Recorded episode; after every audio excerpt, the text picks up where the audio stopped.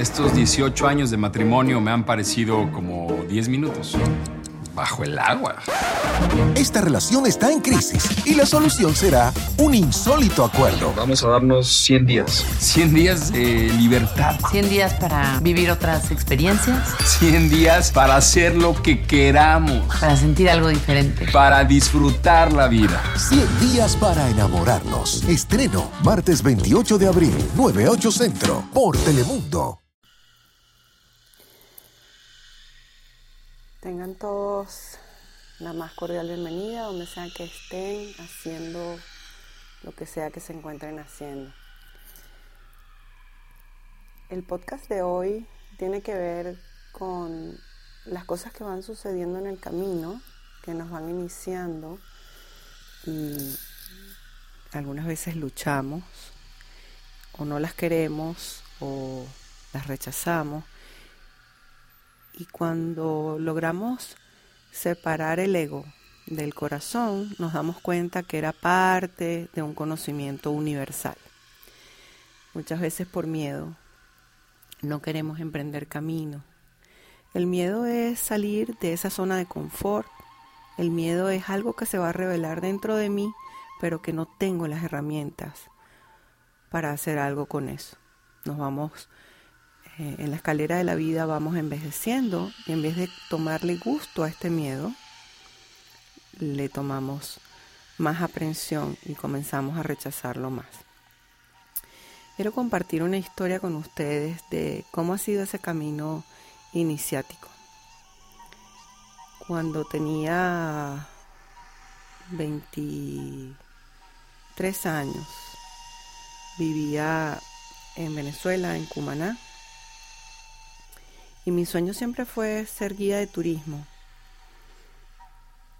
Eh, viniendo de una familia de clase media, la hija consentida de papá, eh, le dije que quería estudiar para ser guía de turismo y me dijo que no, que eso no era bueno eh, en una buena familia. También quería ser aromosa.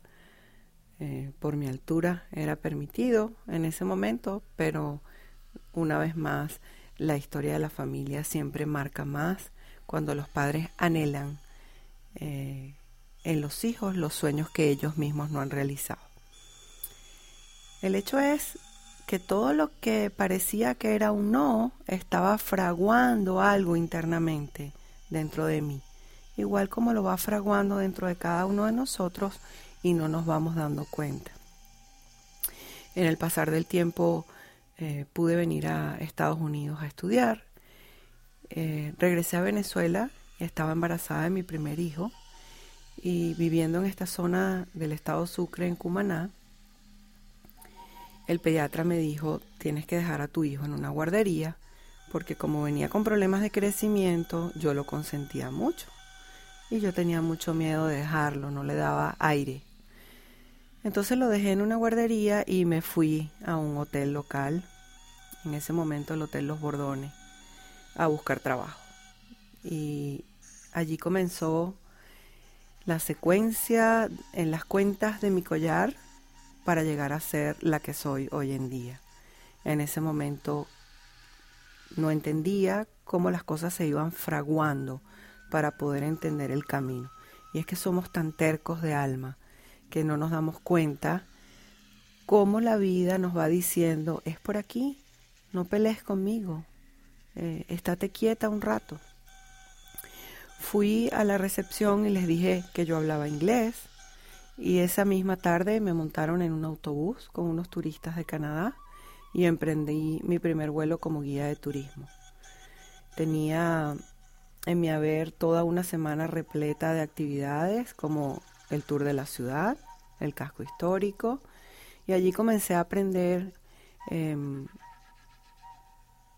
o tener un conocimiento de cosas que jamás me hubiese imaginado que tenía que aprender.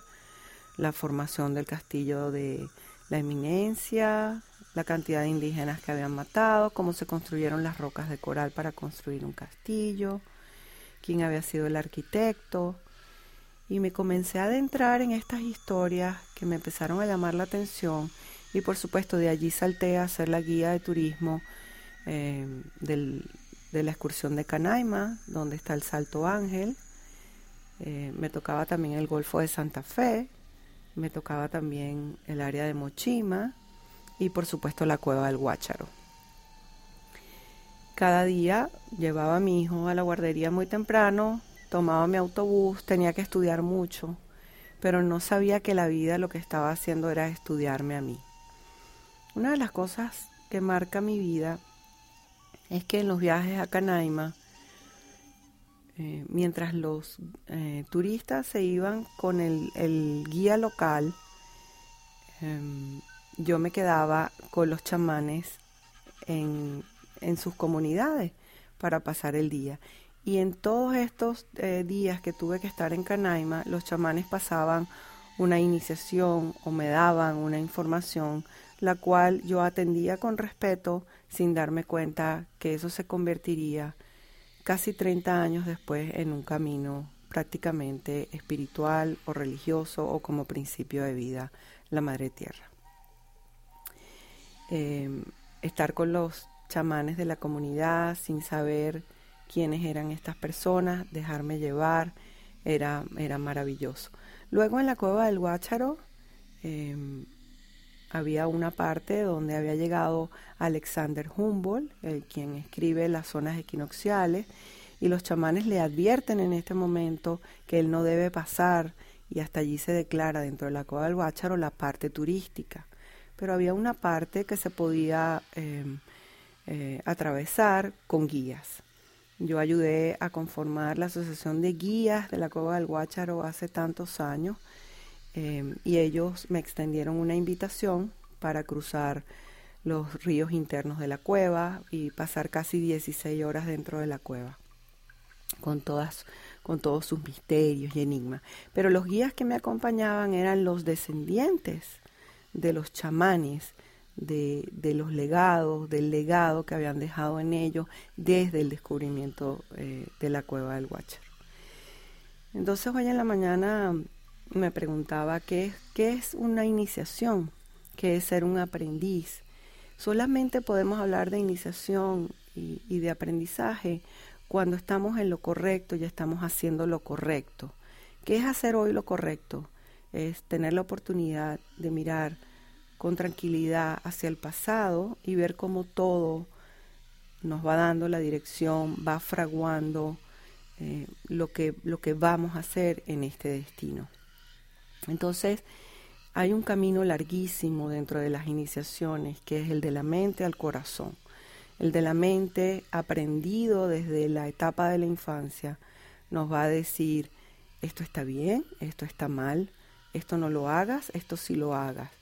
Y todo este programa instalado como sobrevivientes, como tiene que haber sido como niños, comienza a darle más espacio a ese corazón, más espacio en el sentido que comienza a abrazarlo, no nos deja pensar con ese corazón. la conexión entre la mente y el corazón es que el corazón reacciona diferente, hay un latido, hay una falta de oxígeno, hay unas mariposas en el estómago y mariposa en griego significa alma. Entonces, si las cosas están muy confortables, corre. Si las cosas están muy quietas, corre. Si las cosas no te dan emoción, corre. Porque el camino más maravilloso se encuentra cuando yo no afronto luchas, sino que afronto una cantidad de miedos que me van a dar información, iniciación. Entonces el día de hoy la reflexión es, vamos a mirar hacia atrás, vamos a respirar profundamente, vamos a irnos al vientre de nuestra madre, vamos a darle gracias a la vida y a la madre tierra de que estos padres se unieron para yo estar aquí. Inclusive la forma en que se me fue dada el nacimiento tiene parte del destino que tenía que cumplir. De ahí viene mucha fuerza, muchas ganas. No renuncies, no te canses, comienza a escribir tu camino y pregúntate, ¿para qué estoy aquí? Que tengan una hermosa jornada, que la Madre Tierra sea sutil con todos nosotros y hasta la próxima.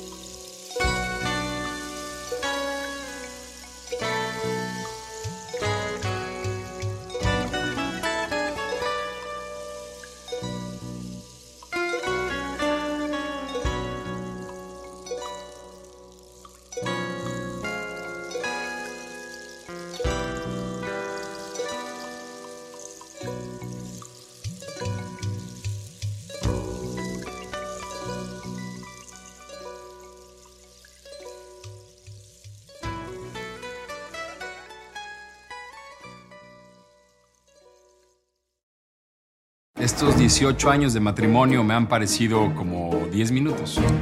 Bajo el agua. Esta relación está en crisis y la solución será un insólito acuerdo. Vamos a darnos 100 días. 100 días de libertad. 100 días para vivir otras experiencias. 100 días para hacer lo que queramos. Para sentir algo diferente. Para disfrutar la vida. 100 días para enamorarnos. Estreno martes 28 de abril, 98 Centro, por Telemundo. Derek's O'Reilly Auto Parts story. After the third time jump starting my car, I finally realized my battery was dying. So I stopped by O'Reilly to have it checked. They tested it right there in the parking lot. It was bad, real bad. But they helped me find the right battery for my car and even installed it for free. Now my car starts like new. Oh, oh, O'Reilly.